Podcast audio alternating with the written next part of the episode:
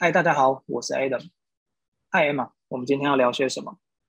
嗨，Adam，我是 Emma。我们今天呢，主要是想要聊聊疫情下远端面试还有实体面试的优劣。听说现在因为疫情的关系，所以远端面试竟然占了百分之八十以上，是真的吗？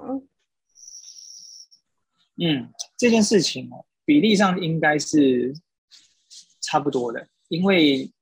你还你还想你想想看，去年就是疫情台湾刚爆发的时候，实际上并不是你不想要去实体面试，而是因为啊政府或者是呃卫福部这边，他其实也是希望大家的安危，需要大家在家。所以这个远端面试其实是在疫情下有点被半强制所要演变下来，维持一个嗯面试或者是公司运作正常的状况下所衍生出来的。所以如在高峰时期，甚至趋近于百分之百都是可能的。所以呃，有很大一部分原因就是一个不得不，而不是说就是企业端是想要这样子的方式就对了。嗯嗯，是就我了解来说。会是这个样子，但是在过去一年之下，大家也享受到远端面试下的优势。举个例子来说，呃，年轻人大家或者是像你我，可能有一些工作经验，那我们可能请个假要移动还算方便。可是你试想，今天假设是一个主管职，或者是公司公司的 C level，你不觉得他如果要异动会很敏感吗？他怎么可能在呃？他该主持的会议的时候突然不参加，或是例行会议的时候不来主持，所以这种状况下，远端面试或者是啊下班之后的面试，对于他们来说是更为方便的。只是现在这种方式可能更广泛的被应用在啊不同的状况之下，所以这个其实是另外一块大家过往比较不曾想象到的。它其实远端面试是有它的好处在。你自己有什么远端面试、实体面试的经验吗？有的，因为像我其实也是才刚经历了一波求职求职期，然后像这次我接受的所有的面试全部都是远端，我是没有到一间任何实体的公司去面试。然后因为像我自己是设计师嘛，我觉得远端面试其实对我们来讲就是有两个好处，一个是我们主要会做我们自己的作品集的 present。假设说是实体面试的话，我可能就需要带电脑或是带 iPad，然后其实，在实体面试的情况下，在那个空间，你跟对方是有一定距离的，我还要担心说我在 present 的时候，他看不看得到画面。可是假设说是在远端面试，我就直接做 share screen 就好了，所以我可以不用担心对方呃能不能够清晰的读到我想要 present 的内容。这个是一点，嗯嗯嗯。然后另外还有一个很重要的点是，我们通常要 present 也会很担心，说我们带了电脑进去之后，会不会有一些硬体接不上的问题啊，或者是网络的问题啊，像类似像这样子的问题，其实在远端面试的情况下，就是通常都可以在前期就被处理掉的。所以我自己反而是还蛮享受在这个远端面试的优点之下的。OK，所以对你来讲。如果远端跟实体面试要你选一个，你现在会选谁？我现在会选远端。OK，因为确实啦，如果以你的工作，嗯，尤其是分享那一块，其实会影响蛮大。那远端来说，器材啊、时间，甚至是交通，我相信你一定都是比较好准备的，对吧？没错，没错。那我偷偷问你哦，你知道，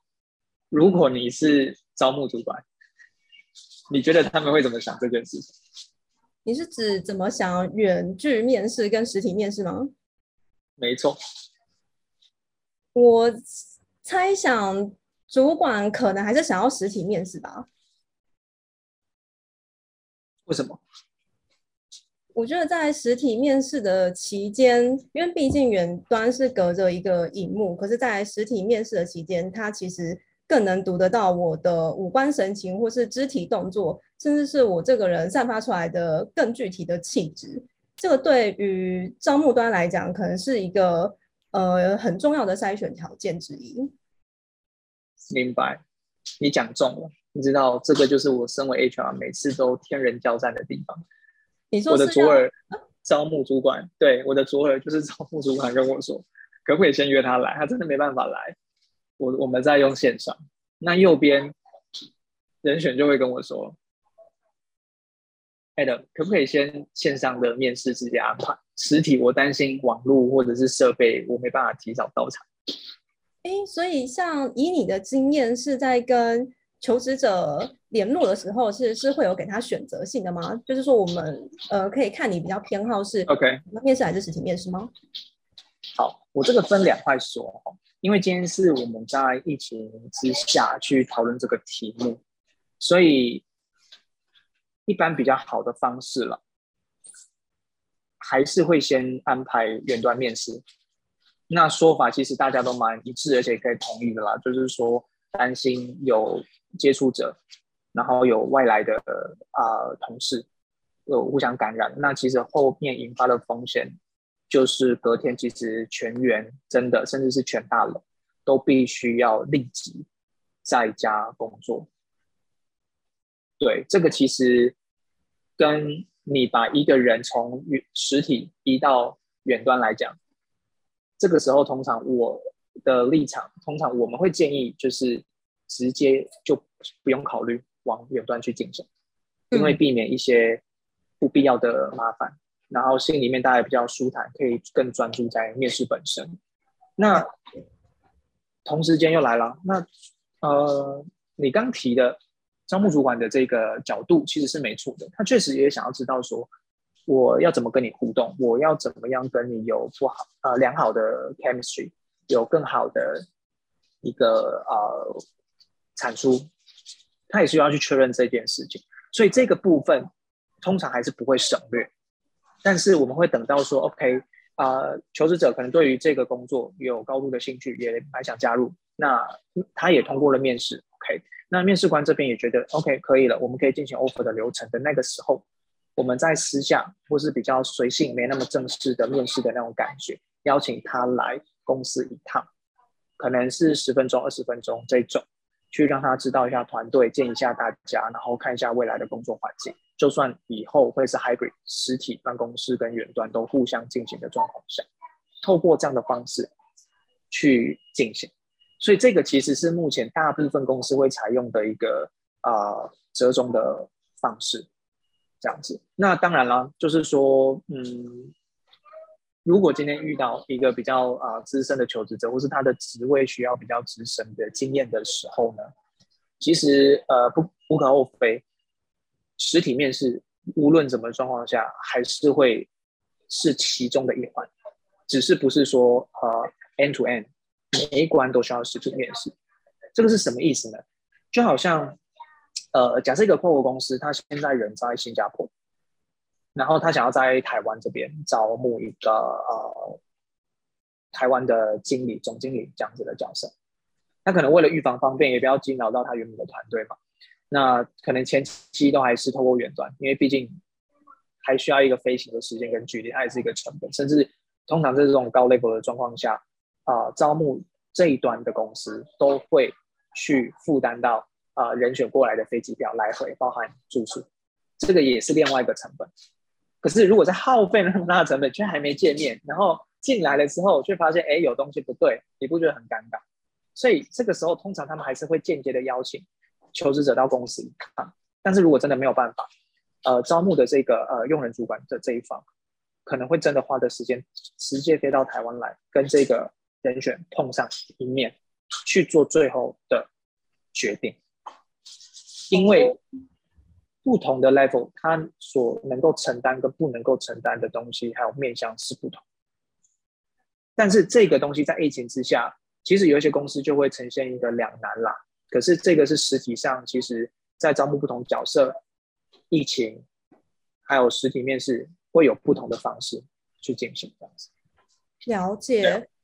我想 echo 一下你刚刚前面讲的，就是其实有的时候，可能你面试的公司或是你的主管，可能人不在台湾。像其实像这样子的情况下，我自己曾经有过呃一些经验，就其实我的主管他其实人是在美国，或者他其实人是在中国出差。对，像那种时候，就算疫情情况没有很严重，但是我们的面试方式也还是会是远端。对，明白。那你最后有去办公室一趟吗？在你确定要去加入这间公司的时候？这个在我的现在的公司的话是没有的，我们都是全部远端进行。所以你其实像你刚刚讲到这一点，我其实也蛮有感的，因为像我现在加入 的公司呢，就是目前我还没有进过实体公司嘛。然后呃，虽然目前都跟团队，然后跟主管都相处的很融洽，但是对于就是公司的一个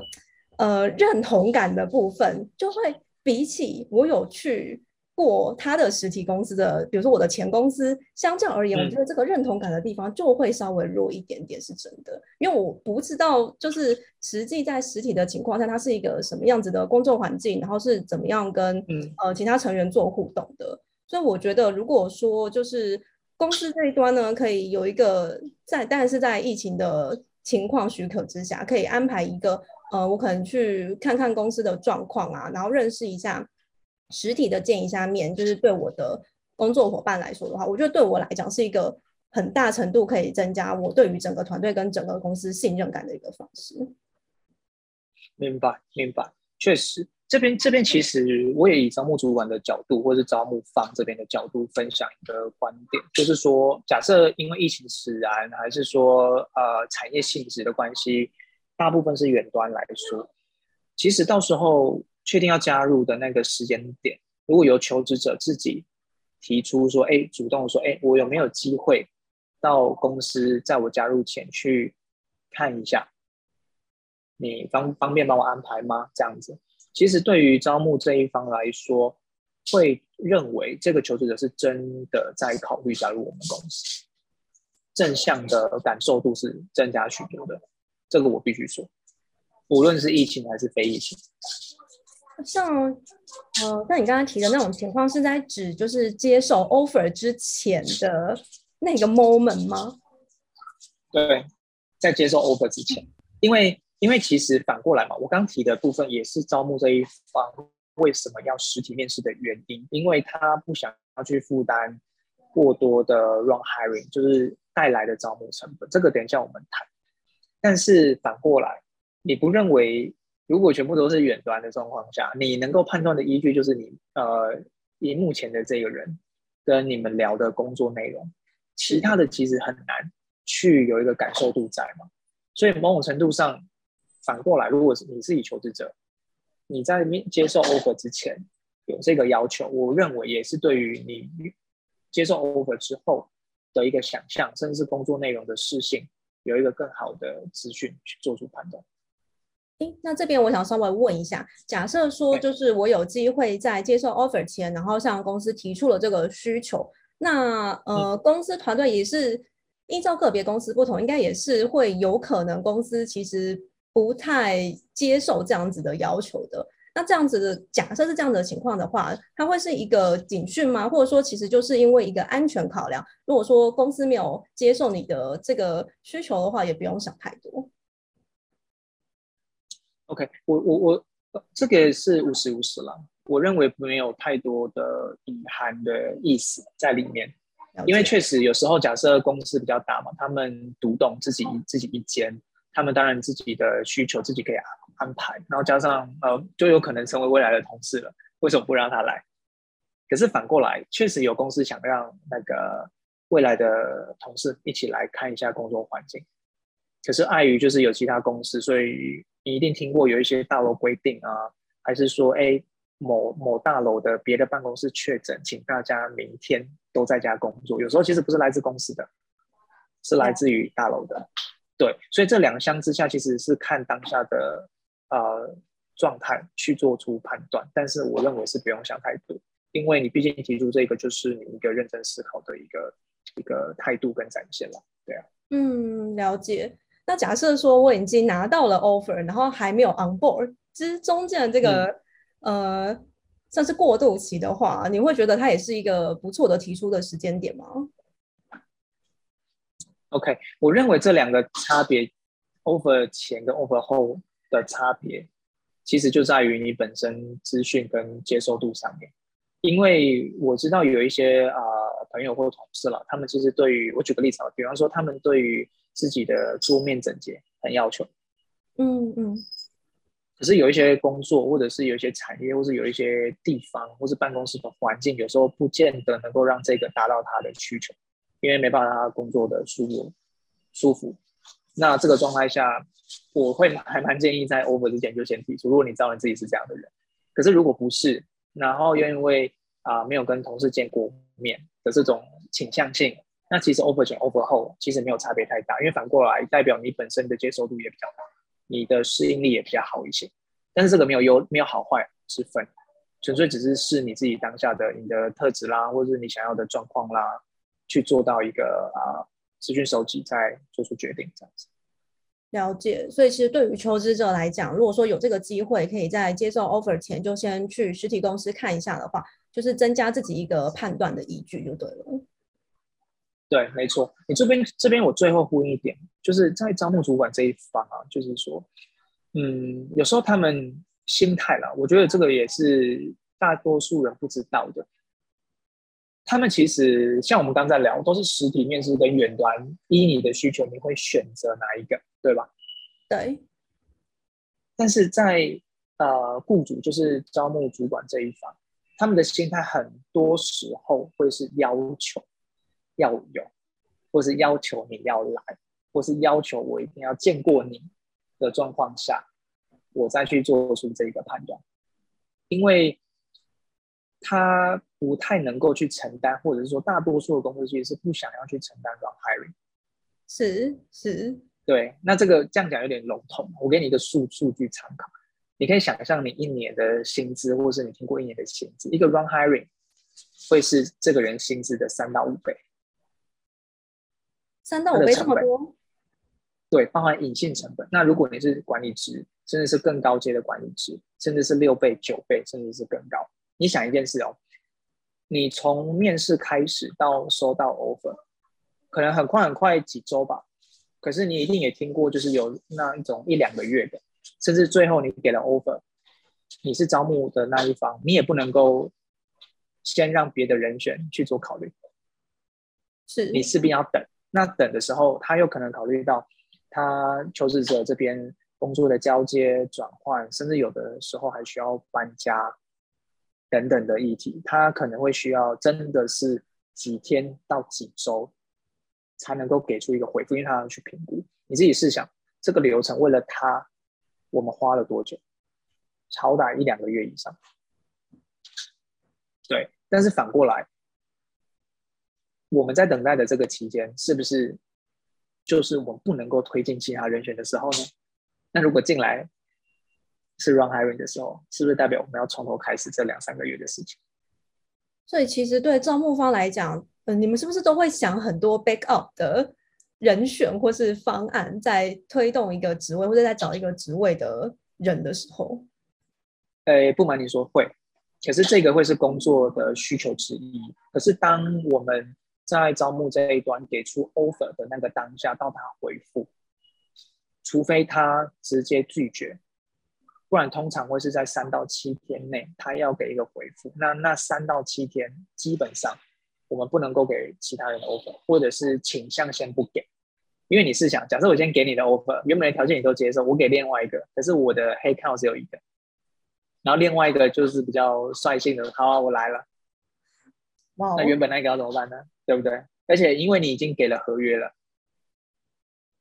对，这可能会让公司去面临到后续比较隐性的这个啊法律的问题或是议题。对，所以通常这个流程上面包含中间投入的人力的时间，加上像你设计本身的工作，假设你有一天啊成为主管，你是不是会需要花你额外工作时间去面试你下面的人？那其实也是。公司会需要让你去使用的时间啊，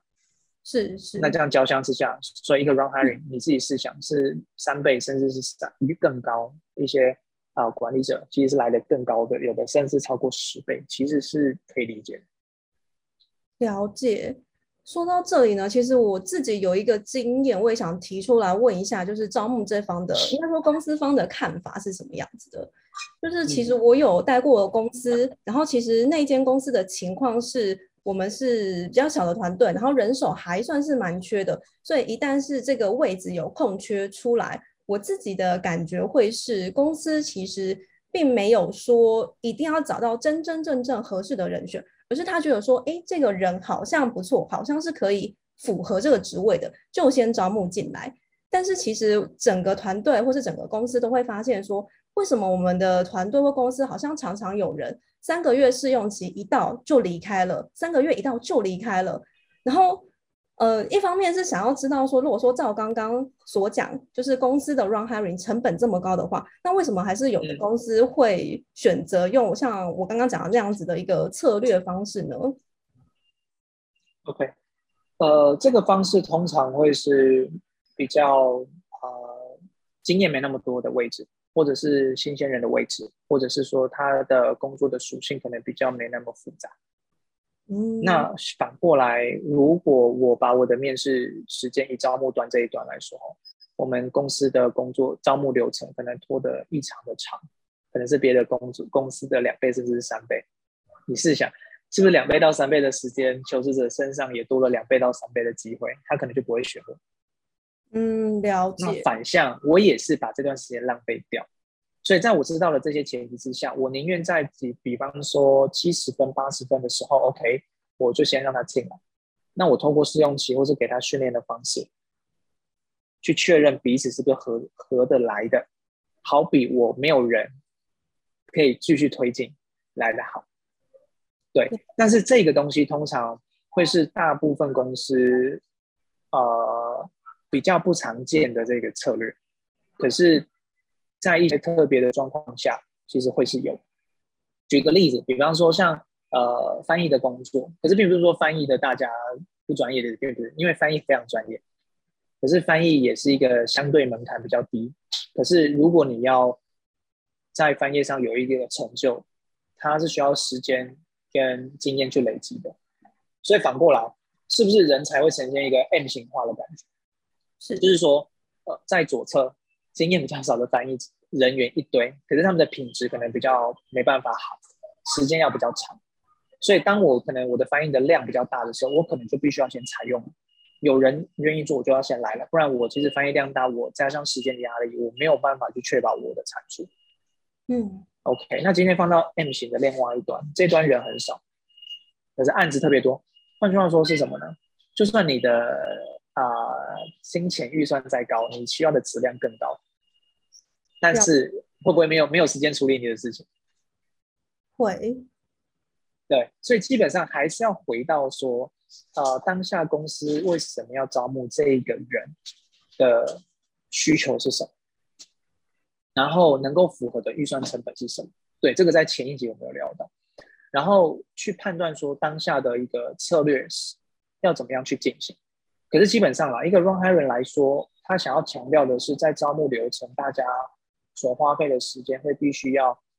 被强制，而且是不可逆反的，从头开始这件事情所造成的一种成本来估算。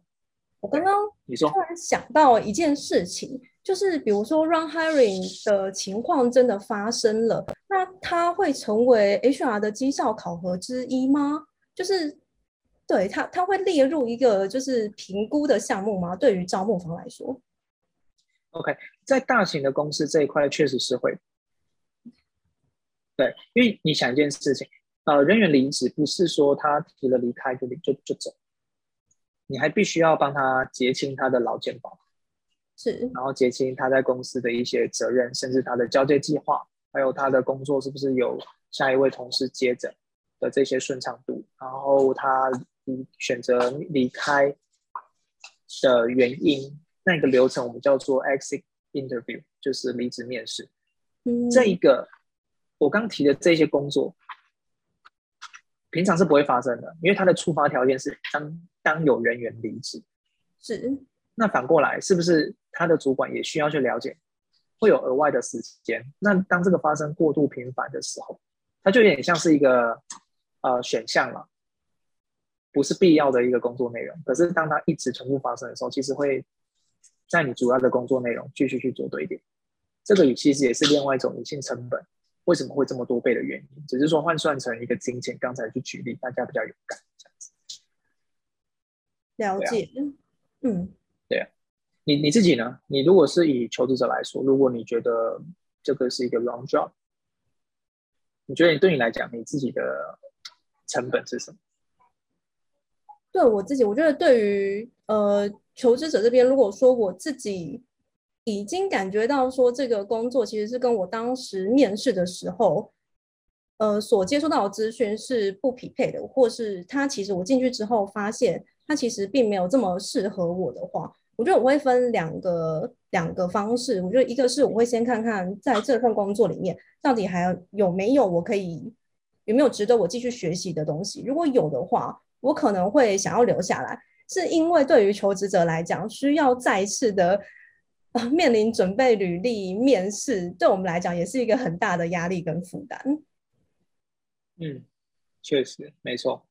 因为毕竟以求职者角色来说，你可能。呃，履历上面还要费功夫解释为什么又要再离开，还要费功夫去再阐述这一段时间的工作内容，所以变成是说你的时间里面可能呃相相较于稳定的呃求职者来说吧，他可能一年的时间大概有将近九成以上都是在累积经验。是。可是当一个频繁的转换的求职者，我们通常叫做 job hopper，hopper，他自己的成本就会是。大概只有一年，只有六个月或者是八个月的时间在累积经验，因为他剩下的事情在做什么？他在准备履历，一直在反复做这些工作。其实这样长期累积下来也是一个不好的事情。所以总结来说，在这个 run hiring 或者 run job，无论是对于招募主管这一方、公司这一方，还是求职者，都会是一个会需要在确定合作之前，会需要好好去探讨。那我觉得这个也可以在啊回到前面那一集吧，大家可以听一下我们所分享的，在面试中，尤其薪资这一块，其实大大的影响了这个平衡。对啊，了解。好，那像我们前面一集呢，其实聊到了在疫情下面，就是面试求职与过往最大的差异。然后像这一集呢，我们就直接深入到面试当下去探讨，说面试者还有招募主管在面试中的不同需求，也希望可以带给大家不同的切入角度。那我们这一集就先讲到这边，感谢大家的收听。